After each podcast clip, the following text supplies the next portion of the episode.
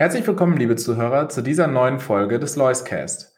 Wie immer haben wir spannende Themen und Gäste für Sie vorbereitet. Zunächst möchten wir Sie jedoch darauf hinweisen, dass die hier getätigten Aussagen individuelle Meinungen sind und keine Anlageberatung oder Empfehlung darstellen. Bitte beachten Sie hierzu auch unseren Disclaimer.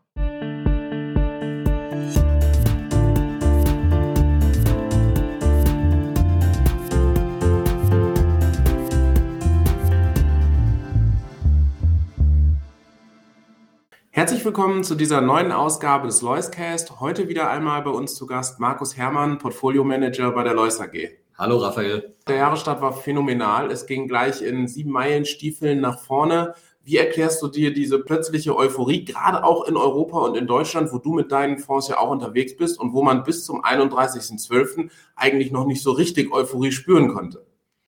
Ja, ein Teil der Erklärung liegt natürlich im steilen Absturz äh, der europäischen und insbesondere äh, deutschen Aktien, äh, den wir im Prinzip bis ja Ende September, Mitte Oktober gesehen haben. Seitdem haben wir ja schon eine Erholung gesehen, auch am Jahresende, die relativ steil war. Jetzt hat sich das Ganze fortgesetzt. Ähm, wie gesagt, einerseits ist das im Prinzip nur die Aufholung der Verluste, die davor, wie wir schon öfters diskutiert hatten, einfach extrem war. Es hatte nichts mehr mit einer langfristigen Perspektive zu tun. Es war im Prinzip kurzfristige Panik, ähm, die sich da ihren, äh, ihre Bahn geschlagen hat in den Kursen. Und das andere ist, dass sich die Stimmung tatsächlich gedreht hat in der Wirtschaft, auch bei den einzelnen Unternehmen. Ähm, ich bin ja regelmäßig mit den Unternehmen im Gespräch und war jetzt auch jüngst auf zwei größeren Konferenzen, ähm, wo vor allem deutsche Unternehmen dann präsentiert haben und ähm, wo man mit den Managern und Managerinnen äh, sprechen konnte. Und die waren deutlich entspannter als noch vor einigen Monaten.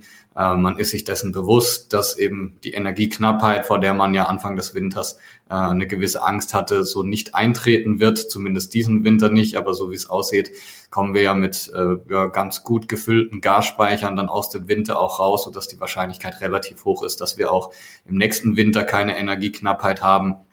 Und man sieht einfach durch die Wiedereröffnung äh, Chinas, ähm, dass da ein gewisser Nachfrage Pull dann auch gegeben ist. Ähm, China war ja quasi ein Totalausfall in 2022 in, in einigen Bereichen.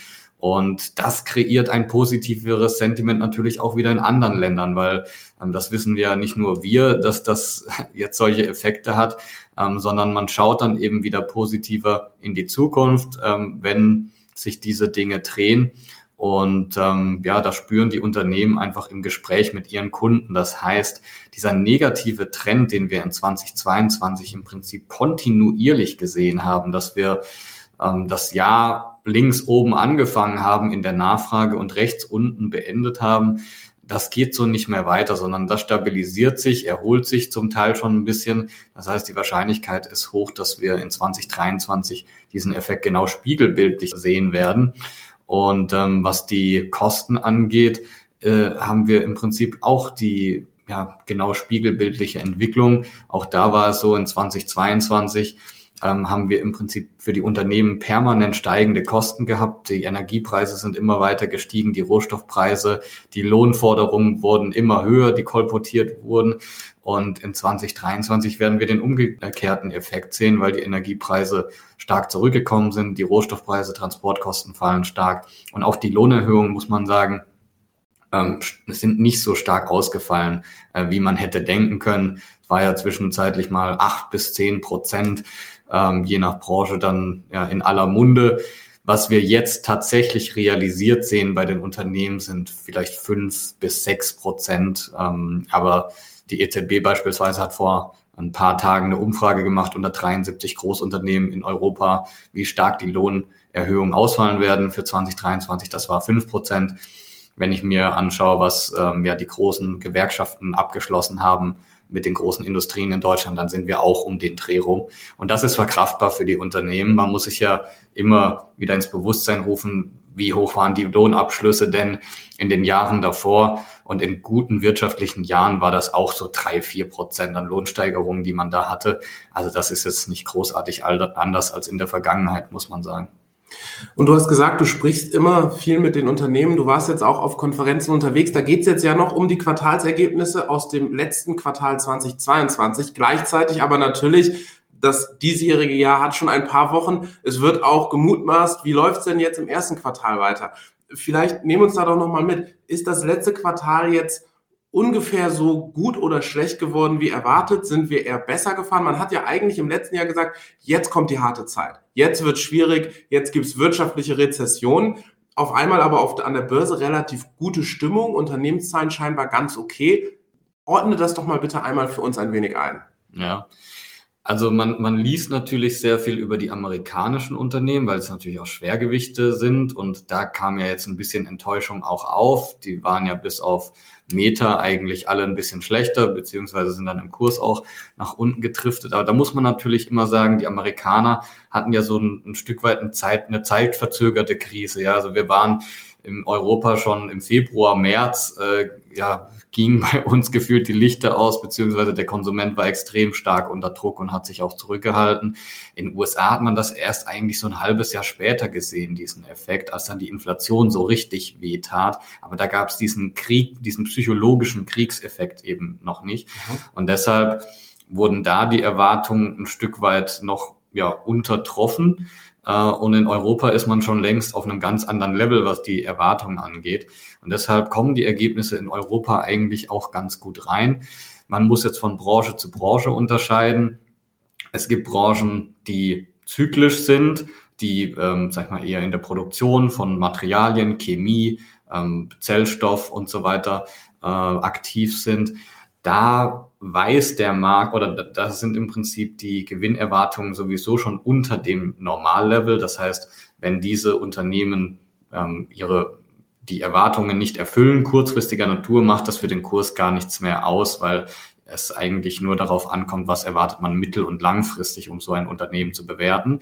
Da muss man sagen, in diesen Bereichen kamen die Ergebnisse relativ schwach rein, weil wir einfach sehen, dass im vierten Quartal massiv die Lager ähm, Bevorratungen bei allen in der Industrie geleert wurden. Und das wird jetzt auch noch im ersten Quartal 2023 der Fall sein, weil man hatte sich ja gerade in 2022 extrem bevorratet, weil man Angst hatte, nicht mehr produzieren zu können aufgrund der schwierigen Lieferketten. Die Lieferketten haben sich jetzt erstaunlich schnell normalisiert und die Nachfrage ist schlecht. Das heißt, für die, die Unternehmen sitzen im Prinzip oder saßen auf äh, ja, dem vollen Lager und hatten weniger Nachfrage. Das heißt, das Lager musste geleert werden. Es musste dieses, dieses gebundene Kapital einfach wieder freigemacht werden, um den Cashflow zu erzielen. Ähm, die Unternehmen sind natürlich auch jetzt sensitiver beim Cashflow, weil die Zinsen gestiegen sind. Das heißt, es ist nicht mehr so toll, hohe Schulden mhm. zu haben. Dementsprechend ähm, ist es wieder besser, die Schulden zu drücken. Das darf man auch nicht unterschätzen, was das für ein Effekt ist, äh, was an, an gebundenem Kapital da äh, in den Vorräten dann auch zu, äh, ja, nicht zur Verfügung stand. Ähm, das wird jetzt peu à peu alles wieder freigesetzt. Das ist natürlich sehr gut für die Cashflows der Unternehmen. Und ähm, ja, wie gesagt, das wird dazu führen, diese ähm, Lagerfreisetzung, dass wir in, im vierten Quartal letzten Jahres und jetzt im ersten Quartal 2023 in diesen Branchen etwas schlechtere Zahlen haben. Ähm, aber danach wird es umso steiler auch wieder nach oben gehen, weil natürlich der unterliegend, die unterliegende Nachfrage nicht so schwach ist, wie sich das jetzt aus diesen Zahlen äh, lesen lässt. Dann gibt es Unternehmen wie zum Beispiel im Softwarebereich, ähm, die sozusagen ja, Mitte des Jahres relativ schwach aussahen. Da gab es ja auch relativ viele Gewinnwarnungen von einer Software AG, Teamviewer, ServiceNow, äh, SUSE im Prinzip alle, die irgendwie ähm, Software verkauft haben, weil für den Softwareverkauf ist nicht so entscheidend die wirtschaftliche Entwicklung, weil die Unternehmen brauchen die Software so oder so, ähm, sondern eher die Visibilität. Ja, also wenn die Visibilität ganz gering ist, dann, dann sagt man einfach, ach, so eine Investition, die schieben wir mal ein bisschen auf. Wir wissen, dass wir sie machen müssen, da führt kein Weg dran vorbei, aber lass einfach mal ein, zwei Quartale warten bis wir genau wissen, wie sich die Welt jetzt entwickelt und ähm, dann schauen wir weiter. Und das sehen wir jetzt wieder in den Zahlen, die jetzt plötzlich wieder ganz gut reinkommen, weil die Wirtschaft wieder bessere Visibilität hat. Ja, also sie hat die Visibilität, dass wir eben nicht in eine große Rezession kommen, sondern das, was die Fed immer so schön sagt, das Soft Landing wird wahrscheinlicher. Ähm, und das reicht dann schon, um zu sagen, ja, wir investieren jetzt wieder und davon profitieren dann auch Unternehmen wie eine Teamviewer, jetzt heute Zahlen vorgelegt haben und wo die, ähm, die auch einen sehr guten Ausblick gegeben haben für 2023. Vielleicht noch, um eine letzte Branche zu erwähnen, ähm, der Healthcare-Bereich, das ist ganz interessant. man würde ja oder man vermutet ja allgemein, Healthcare-Unternehmen sind relativ stabile Unternehmen äh, vom Ertrag her. Aber da sehen wir jetzt momentan, wie schwierig es ist, wenn die Preise, die man erzielen kann für seine Produkte, reguliert sind. Weil diese regulierten Preise, die eben von Krankenkassen oder ähm, Behörden festgelegt werden für Medikamente, für ähm, ja, Tests für verschiedene Krankheiten, ähm, deren Preissetzung, die ist natürlich relativ träge. Das heißt, in manchen Branchen bekommen bekommt man einen Inflationsausgleich in der Rate, die man abrechnen kann, erst nach zwei Jahren. Und wenn ich so eine hohe Inflation habe wie aktuell oder auch letztes Jahr, dann habe ich natürlich ein Problem, wenn ich das preistechnisch überhaupt nicht kompensieren kann. Und wir sehen viele, viele Healthcare-Unternehmen, deren Margen jetzt extrem zurückgehen und die dort wirkliche Probleme haben. Ähm, und das führt dann eben auch zu Gewinnwarnungen, wie beispielsweise heute Synlab, einer der größten Laborbetreiber weltweit, ähm, die Inflation haben auf der Kostenseite über Personal, über Materialien, aber jetzt noch keinen Ausgleich bekommen ähm, auf der Umsatz, auf der Preisseite. Und ja, für den antizyklischen Investor ergeben sich natürlich durchaus Chancen. Also ich bin auch ziemlich nah dran an diesen Unternehmen und werde wahrscheinlich in den kommenden Quartalen hier und da eine Position reinnehmen, weil die Bewertung deutlich zurückgekommen ist in dieser Branche. Und ähm, ja, man im Prinzip ja die Conclusio ziehen kann, dass das aktuelle Ertragsprofil, ähm, das die, die Bürde des Kostenanstiegs hat, aber die, nicht die Kompensation auf der Preisseite, ähm, dass dieses Ertragsprofil wieder steigen wird, wenn man dann kompensiert wird in ein bis zwei Jahren auf der Ertragsseite und vielleicht die Kosten dann gar nicht mehr so hoch sind oder zumindest nicht im Einklang gestiegen sind. Also das sind eben immer diese Sachen, die wir dann uns ganz nah anschauen, welche Unternehmen sind da aus antizyklischer Sicht attraktive Investments. Jetzt hast du aber auch schon viele Unternehmen in deinen Fonds, die schon investiert sind und die auch im Moment berichten oder die hoffentlich dann in den nächsten Wochen noch mit entsprechenden Erwartungshaltungen oder entsprechend guten Zahlen auch äh, rauskommen. Was wir uns natürlich fragen ist, nach so einem guten Jahresstart und auch schon einer guten Tendenz im letzten Quartal, wie sieht es denn mit der Bewertung jetzt aus? Ist jetzt eigentlich schon das doch noch immer etwas schwierige Umfeld wieder ganz gut eingepreist, wo wir letztes Jahr ja immer gesagt haben, Mensch, die Unternehmen sind viel zu günstig. Wo bewegen wir uns da? Kannst du uns vielleicht mal ein paar Zahlen nennen? Wie ist in deinen Fonds jetzt die aktuelle Bewertung? Was ist denn jetzt wirklich mal so eine Gewinnaussicht für dieses Jahr, damit wir das ein bisschen besser greifen können? Also die Bewertungen im Small- und Mid-Cap-Bereich sind weiterhin sehr, sehr attraktiv. Der eine oder andere schaut ja eher auf die großen Indizes und sieht dann, der DAX ist gar nicht mehr so weit vom Allzeithoch entfernt und das stimmt auch. Der DAX hatte ja nur 12 Prozent, also nur in Anführungsstrichen 12 Prozent verloren letztes Jahr, hat jetzt äh, seit Jahresanfang schon wieder fast 10 Prozent gemacht. Im Small- und Mid-Cap-Bereich sieht das völlig anders aus. Der S-DAX beispielsweise, der hat 28 Prozent verloren und liegt jetzt äh, seit Jahresanfang leicht vor dem DAX. Das heißt, da ist schon noch ein weiter Weg zu gehen, um das wieder aufzuholen. Und gleichzeitig haben sich die Geschäfte, wie gesagt, nicht so schlecht entwickelt bei den meisten Unternehmen. Und äh, wir haben ja 2022, wie, wie ich in der Vergangenheit auch schon gesagt habe, das Problem gehabt, dass bei vielen Unternehmen der Ertrag äh, eben permanent gesunken ist und die Kosten permanent gestiegen. Das heißt, 2022 ist von der Vergleichsbasis her nicht allzu schwierig auf der Margenseite für viele Unternehmen. Und insofern erwarten wir da äh, für 2023 Gewinnsteigerungen im Schnitt und 2024 dann nochmals mehr, ähm, weil sich eben der, die Umsatzseite deutlicher beschleunigen sollte und auf der Kostenseite dann wir tatsächlich ein neues, niedrigeres Niveau erwarten.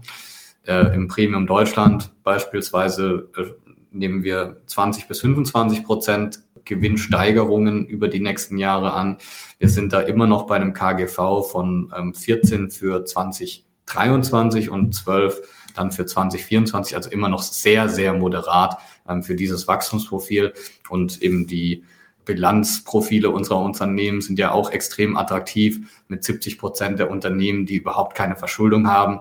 Also diese Bewertung, die wir momentan haben da im Fonds, und das gilt auch für den Premium-Dividende, das macht nach wie vor nur wenig Sinn. Und ja, wir sehen gesteigertes Interesse bei Kunden, bei Investoren, ähm, dann auch diese Themen, Nebenwerte Europa, Deutschland wieder stärker zu besetzen weil wir ja auch in der Vergangenheit diskutiert haben, wann geht's denn wieder nach oben. Viele wollten den Winter erstmal abwarten und das sehen wir auch ähm, bei den Investoren, mit denen wir sprechen. Kaum einer hat ja erhöhtes Exposure in dem Bereich. Ja, das heißt, der Markt ist jetzt 25, 30 Prozent gelaufen, aber nicht viele waren wirklich stark dabei. Und ähm, ja, deshalb erwarte ich, dass die Rallye dann auch noch ein Stück weit weitergeht. Natürlich kann es immer wieder Rücksetzer geben, das ist klar. Ähm, aber ich denke, wir stehen eher am Anfang als am Ende eines jahrelangen Aufwärtsprozesses. Markus, vielen lieben Dank für diesen aktuellen Einblick und ich freue mich auf unser nächstes Gespräch. Danke.